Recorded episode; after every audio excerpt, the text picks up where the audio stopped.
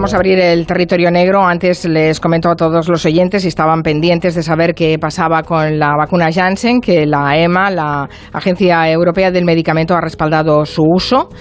Y que si tienen interés en más detalles, recuerden que a partir de las cinco y media vamos a hablar de los eh, trombos mm, y de los riesgos de la vacunación, que realmente son insignificantes con respecto a los beneficios, y también hablaremos del eh, COVID persistente a partir de las cinco y media. Ahora abrimos el territorio negro. Saludamos a Manu Marlasca. Buenas tardes, Manu. ¿Qué tal? Buenas tardes. Y Luis Rendueles. Buenas tardes. Hola Carmen, ¿qué hay? Bueno, estos días se está juzgando en la audiencia de Barcelona un crimen eh, realmente es terrible. Es el cruel asesinato de una niña de 13 años que se llamaba Alaya. Una niña que hoy seguiría viva si no se hubiera cruzado en un tramo de escaleras con un vecino de sus abuelos. Un monstruo que, según las acusaciones, intentó agredir sexualmente a Alaya y la mató estrangulándola y apuñalándola también. Es un asesinato que bueno, que nos va a sobrecoger, eh, sobre todo porque podemos escuchar primero un testimonio que ya en su momento nos dejó encogido el corazón. Es Sonia, la madre de Laia, antes de declarar en el juicio por el asesinato de su hija.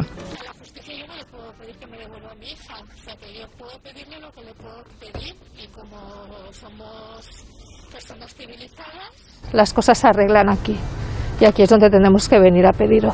Que este señor esté muchos años en la cárcel y cuando salga tengamos la garantía de que esté preparado para vivir en sociedad, porque si no ha sido un peligro para Laia y seguirá siendo un peligro para, para cualquier persona.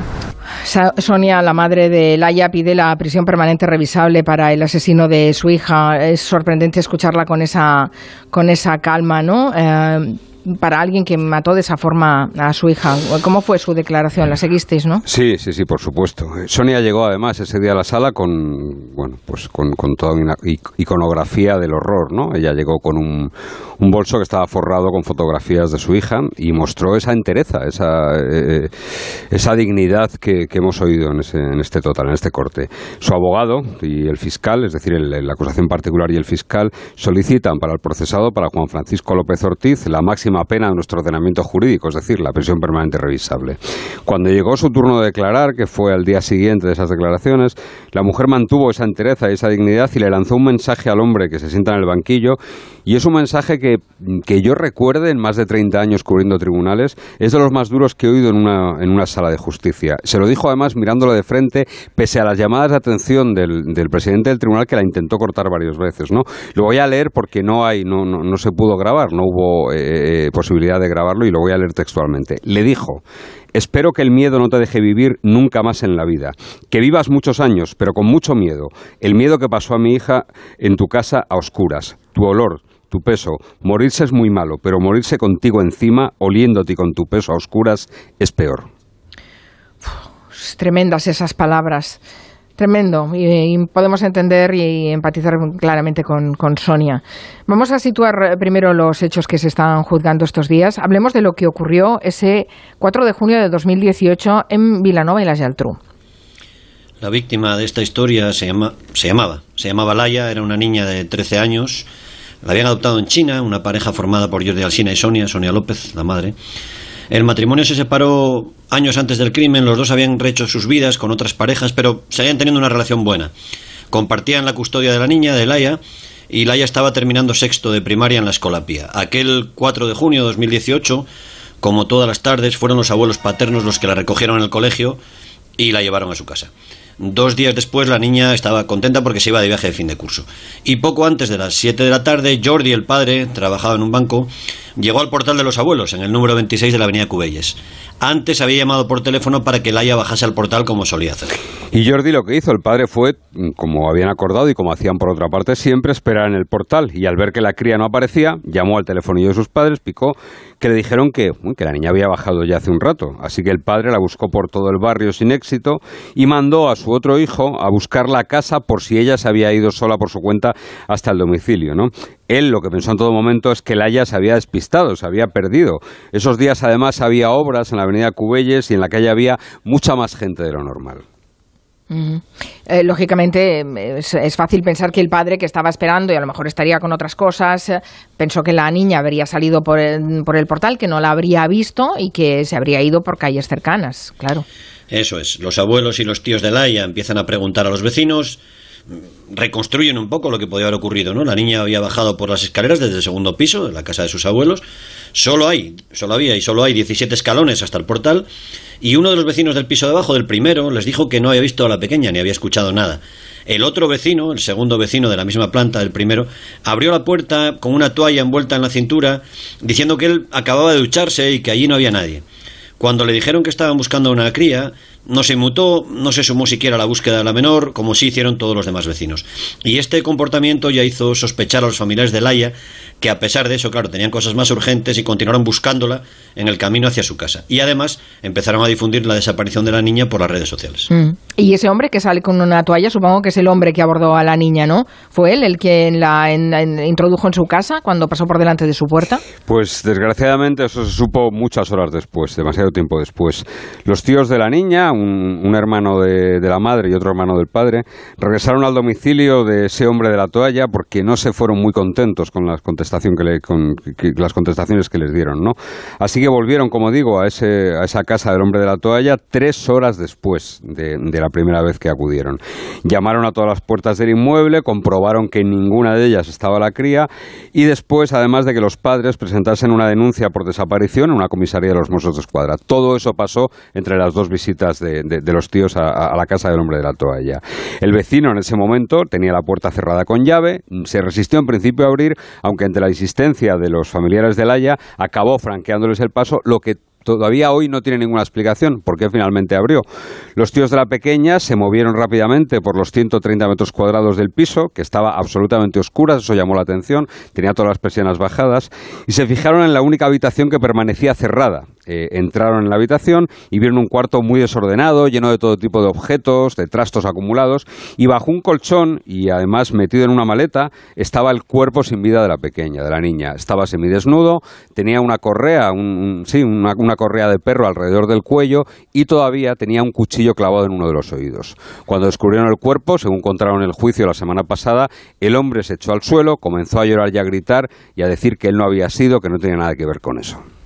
Bueno, supongo que los oyentes eh, se pueden imaginar esa escena terrible que encuentran el cuerpo sin vida de la niña bajo ese colchón en esas circunstancias y en ese, en ese piso a oscuras, ¿no? Sí, uno de los policías que entraron, entraron luego en la casa describió que en el cuarto había un cubo que olía a lejía, que había también un líquido rojizo, como si este vecino, como si el asesino hubiese intentado limpiar la escena y, lo hubiese abandonado, lo hubiese dejado a medias. Las paredes, el suelo, todos los objetos que había en la habitación estaban llenos de sangre. Era una escena de película de terror, dijo uno de los policías. Los agentes que estuvieron allí en el escenario del crimen han contado que sacaron al asesino muy rápido, porque entre los vecinos había empezado a correr la noticia de que la cría la habían matado allí, que su cuerpo estaba allí, y lo sacaron tan rápido para salvarle de un linchamiento casi casi seguro. Vale, y ahora que ya sabemos lo que pasó, ¿quién es este, o lo que presuntamente pasó, quién es este tipo, este asesino? Se llama Juan Francisco López Ortiz, nació en el año 1975, tenía antecedentes por violencia de género, la mujer de la que se separó 10 años atrás, hace 10 años, y con la que tuvo una hija que ahora que tenía 17 años en el momento del crimen, le denunció durante ese proceso de divorcio, le denunció por maltratarla. López se dedicaba a la cocina, era cocinero, alguna vez impartía cursos, aunque lo cierto es que estaba en el paro y era consumidor de cocaína desde hacía muchos años. En los meses previos al crimen había viajado con frecuencia a China. Recordemos, y este dato es bastante inquietante, que Laia era una niña nacida en ese país y por tanto con rasgos chinos. Y por China tenía fijación el López, eh, según decían todos sus conocidos. Él estaba empeñado en montar allí un negocio, no está claro si quería hacer un restaurante o una escuela de cocina. El día 12 de mayo, además, viajó a China con la intención de quedarse una larga temporada, seguramente para establecerse allí de manera definitiva, pero su madre sufrió un agravamiento de la enfermedad que padecía y el día 28 de mayo, es decir, solo una semana antes del asesinato, volvió a España y se instaló en casa de sus padres, que fue, al fin y a la postre, el escenario del crimen. Bueno, es decir, este hombre vivía con sus padres, que eran una pareja de jubilados, que la madre estaba enferma, pero el día del asesinato estaba solo en casa. Sí, estaba solo en casa porque el padre, que es un contratista de obras conocido en Vilanova, es uno de los promotores de las fiestas del Tres Toms, estaba en el hospital con la madre. La madre estaba agonizando en el hospital de San Camil, en San Pedro de Rivas. De hecho, la madre murió el día después del crimen de Laia. Las relaciones entre el padre y este vecino no eran buenas.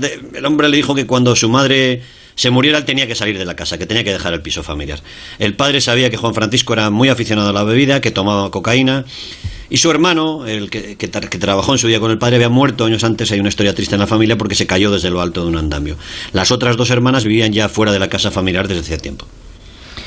¿Y se sabe qué ocurrió? ¿Cómo fueron los últimos instantes de la vida de, de Laia, de esta niña de 13 años? Bueno, pues a ver, se sabe lo que dicen las pruebas forenses ¿eh? y se sabe lo que cuenta el fiscal en su escrito de acusación que se basa para elaborarlo en esas pruebas, porque lógicamente allí no había testigos, allí solo estaban él y ella. El fiscal sostiene que Juan Francisco introdujo a la niña en su casa, un lugar oscuro, como decía antes, con las presiones bajadas, cuando la vio pasar por delante de su puerta. Recordemos, ella venía del segundo piso, casa de sus abuelos, y bajaba hasta el portal en el bajo. Tuvo que pasar necesariamente por delante de su puerta. ¿eh? Así que a partir de aquí vamos a leer textualmente lo que dice el escrito de acusación sobre los hechos en los que el jurado tendrá que decidir a partir seguramente de mañana pasado mañana, pasado mañana probablemente, cuando les den el objeto del veredicto. Y el fiscal lo que dice que ocurrió es lo siguiente. El encausado, con la finalidad de satisfacer su perverso deseo sexual y al mismo tiempo con el ánimo de acabar con la vida de Laia, le tapó fuertemente la boca con una de sus manos, con la finalidad de acallar sus gritos, al tiempo que le pasó una correa de paseo canina por el cuello. Al mismo tiempo, el acusado, valiéndose de al menos un cuchillo de cocina, le clavó el mismo en distintas partes de la espalda, el tórax y el cuello, provocándola múltiples heridas, al tiempo que incrementaba la presión de la correa canina sobre el cuello de la menor. Recordemos que esto es textualmente lo que, lo que dice el escrito de acusación en el juicio que se está celebrando eh, eh, esta semana. Es un relato terrible. ¿La finalidad del asesino era abusar de la pequeña? Em, ¿Era matarla? ¿Exactamente qué?